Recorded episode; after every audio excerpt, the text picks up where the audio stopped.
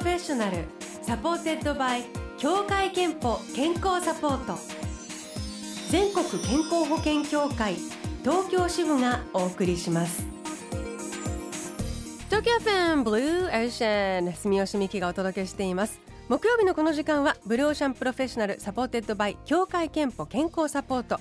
美と健康のプロフェッショナルをお迎えして健康の秘密伺っています。今日お迎えしているのは浴衣も着られなかったしお祭りにも行けなかったという俳優の若村真由美さんです。おはようございます。おはじめまして。はじめまして。もうさっきも言ってしまったんですけど私大好きです。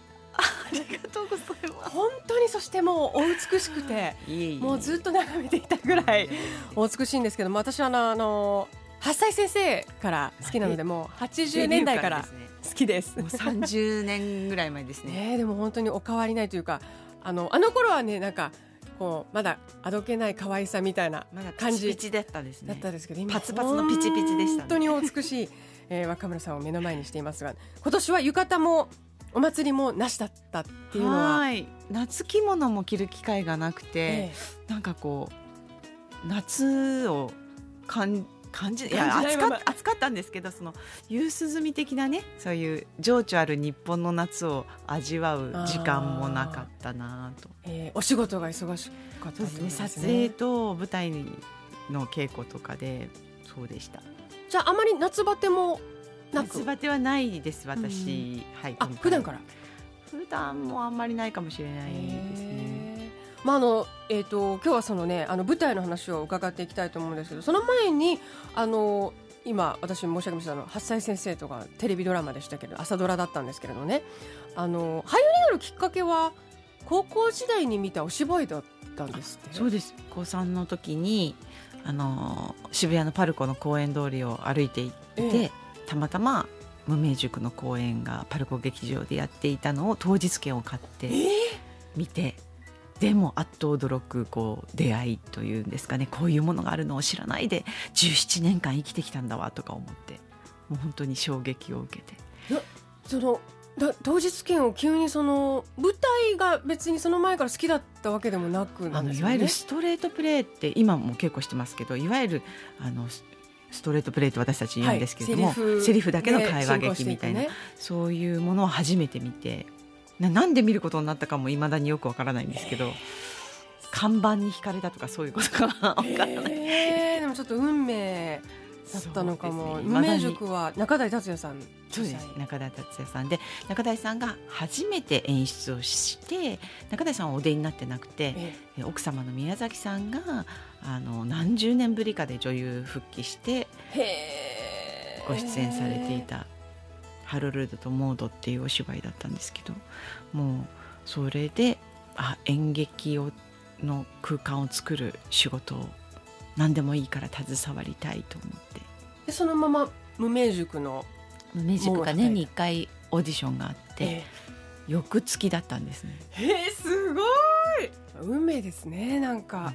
ありがたいことに拾ってもらえたのでなのであのもうドラマ映画も幅広くもう活躍していらっしゃいますけれども舞台というのはご自身にとってちょっと特別ですね。やっぱりもともと志したところでもありますしその無名塾の劇空間が好きだったのであの夢がすぐ叶ってしまった感じで。えでその頃の舞台の映像があの無名塾が残していた記録映像を、えっと、11月の10日から25日まで無名塾の稽古場で上映するんです。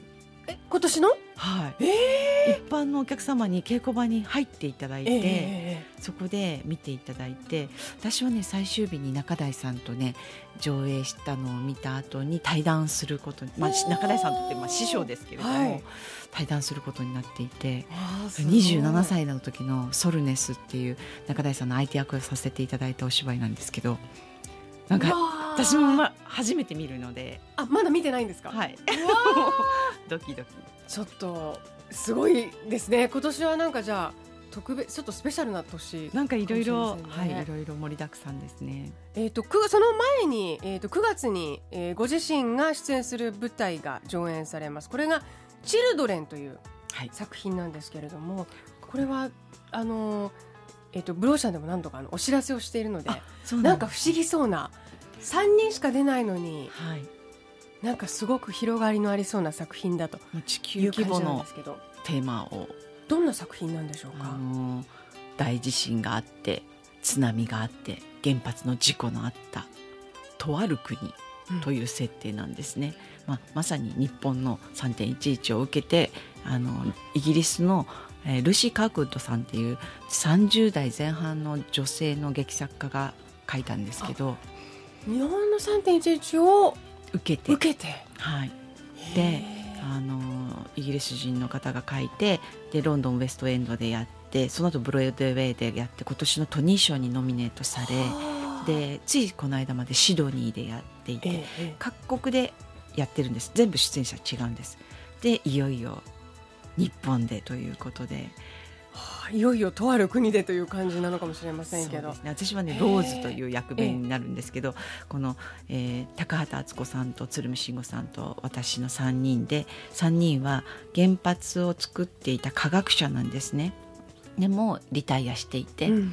でもあのそういう事故が大きな事故があって自分たちの次の世代の人たちが現場にいるとリタイアした自分たちは今どうすべきかっていうことが、まあ、最終的な大きなテーマでそれぞれの人生を振り返ったり後半生ですねもう60代ですから、うん。これからの人生をどうやって生きるのかっていうのをそれぞれが見つめたり。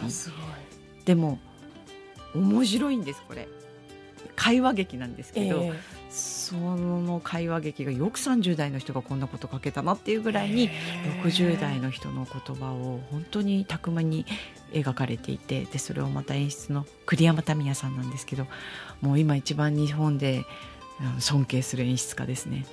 がもうやっぱり喜劇がとっても上手な方なので、こう人間関係をとても面白く見せてくれる結構笑えるところもあって。あのルーシー・カークウッドさんはそのいわゆるこう発想を得た国にこのいよいよはい。自分の作品が来るっていうことでご本人はなんか期待を寄せてたりなんか見に来たりとかされるんですあかね？のー私がちらっと聞いたのは日本でどう受け止められるのか本当に気になるっていうことをおっしゃっていたそうで。で私も最初台本いただいた時にあまりにも当事国であるので、いろんな立場の方がいらっしゃるし、えこれは他国でやるよりもすごくデリケートな問題があるなとも思ったんですけど、でも本を読めば読むほど今そして稽古をやればやるほどもう今やらなきゃそして今ご覧いただかなければっていうもう国境を越え地球規模で人類の話としてみんなが捉えるべき作品だなっていうふうに仕上がっているんです。当事者としても作品にまあある意味説得されたというか納得したというか心にまあ腹に落ちた感じで今そう。稽古最終段階ですよね今ねもう。ねそうですね。半分が過ぎたところでもう今すっごい大変で 恐ろしいことにあちょっとすごい！あの台本をお持ちいただいてる。うわ すごい付箋の数。こんなに付箋を貼ったことないんですこれはびっくりするきっかけとあなんとかうん十枚100枚ぐらい貼ってあるかも。もうねポストイットが足りなくて毎回。もうすっ恐ろしい状態ですね。これなんか色が黄あのちょっと黄色っぽいのとかブルーのとかピンクの貼ってますけど色分けに何か意味が？これねダメ出しされたところをどんどん貼ってってるので、いつされたのか分かんなくなっちゃうからその日その日で色を分けてるんですけどそうなんですね。もうね色が足りなくなっちゃいでました。ピンクピンクの日相当ダメ出しされましたね。ピンクはねもうこれに二重目なんです。もう色がないのであピンク2回目で。なるほど。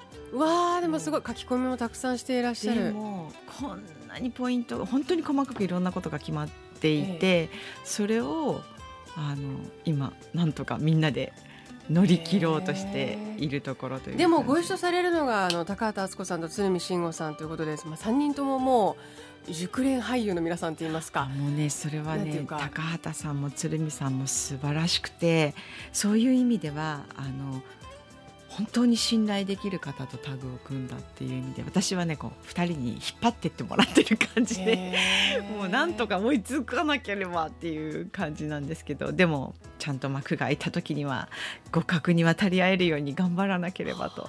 見る方も引き込まれそうですねこれはね。そうですね、うん、しかもテーマがそれだけシリアスなのに笑えるところもあるっていうのがまた舞台の魅力なのかなとそうですね。本当に面白い本ですね。えー、ということでこれは、えーと、9月西の国埼玉芸術劇場と世田谷パブリックシアターで、えー、上演されます舞台「チルドレン」ぜひチェックしていただきたいと思います。ではあの1曲聴いた後後半は若村さんの元気の秘訣など伺っていきます。曲はエルヴィス・コステロ「スマイル」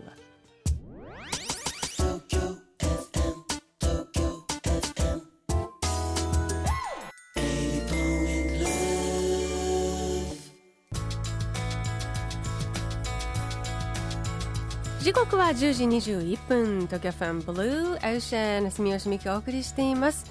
今日は俳優の若村真由美さんお迎えしています。前半舞台の話伺いましたが後半は元気健康の秘密について伺っていきたいと思います。小村さんは何かその食生活とか、はい、気をつけていること日々ありますか？あの本当に簡単なことしかできないので白湯を飲むとか。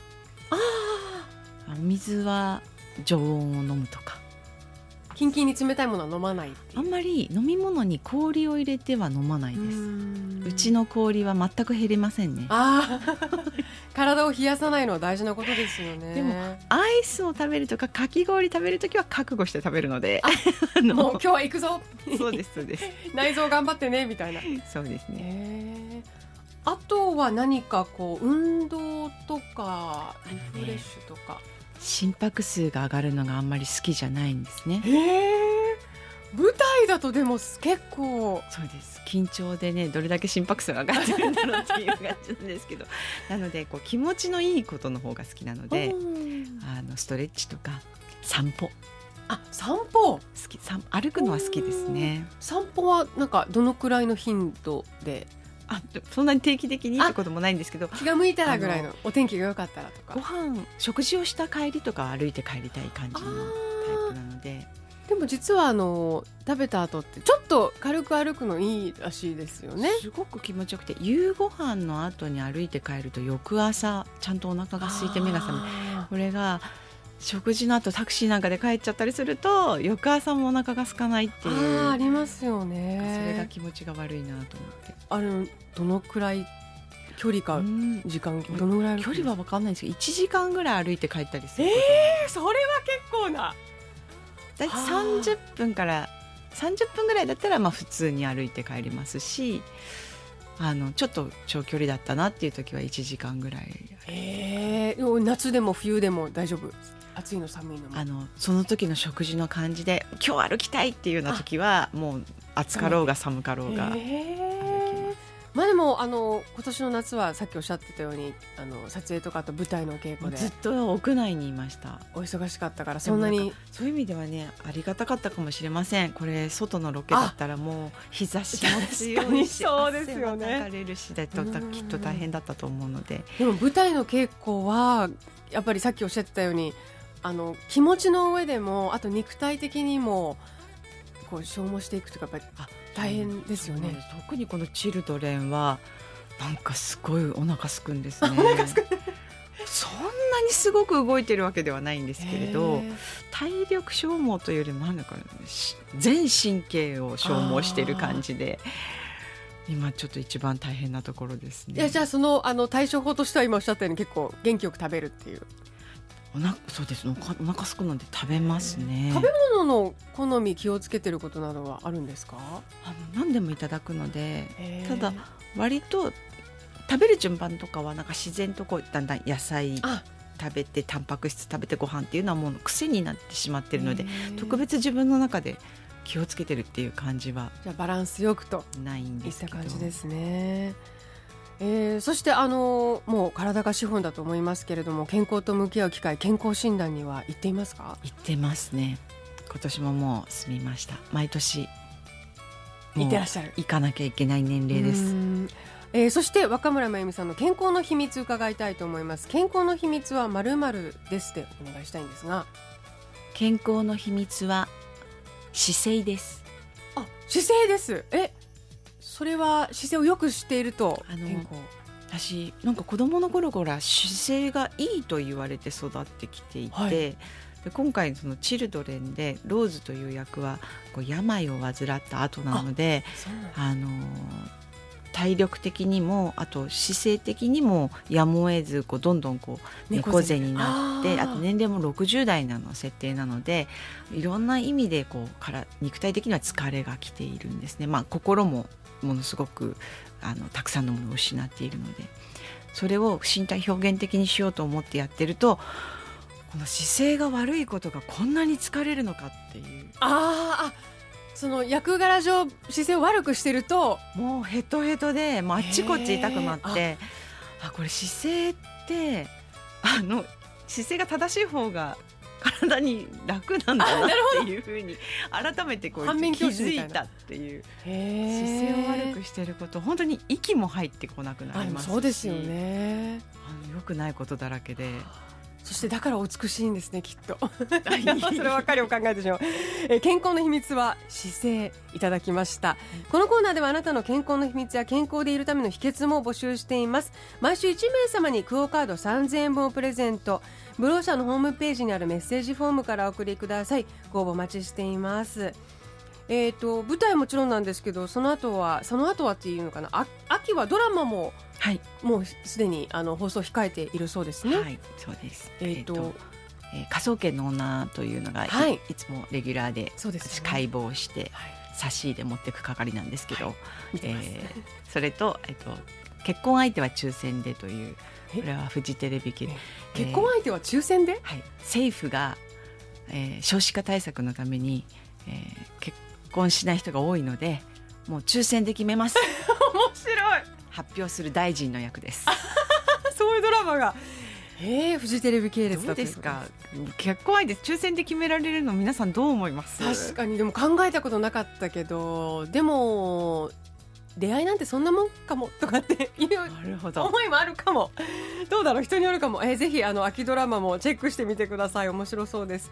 そして、えー今日お話を伺った若村真由美さんが出演する舞台「チルドレン」9月8日9日西の国埼玉芸術劇場大ホール。えそして9月12日から26日までが世田谷パブリックシアターでの上演となります。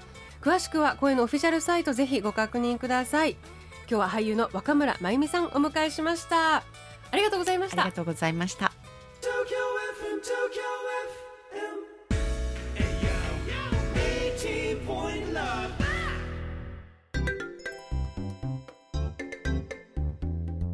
あなたの健康をサポートする協会憲法東京支部からのお知らせです。選んでいますか？ジェネリック医薬品。ジェネリック医薬品は先発医薬品と同じ有効成分を含み効き目や安全性が同等であると国から認められたお薬です。効き目が同じでありながら先発医薬品ほど研究開発費がかからないため価格を低く抑えられるんです。飲みやすい工夫がされているものもたくさんあります。協会憲法東京支部ではジェネリック医薬品の利用をお勧めしています。 Blue Ocean Professional supported by 協会けんぽ健康サポート。全国健康保険協会東京支部がお送りしました。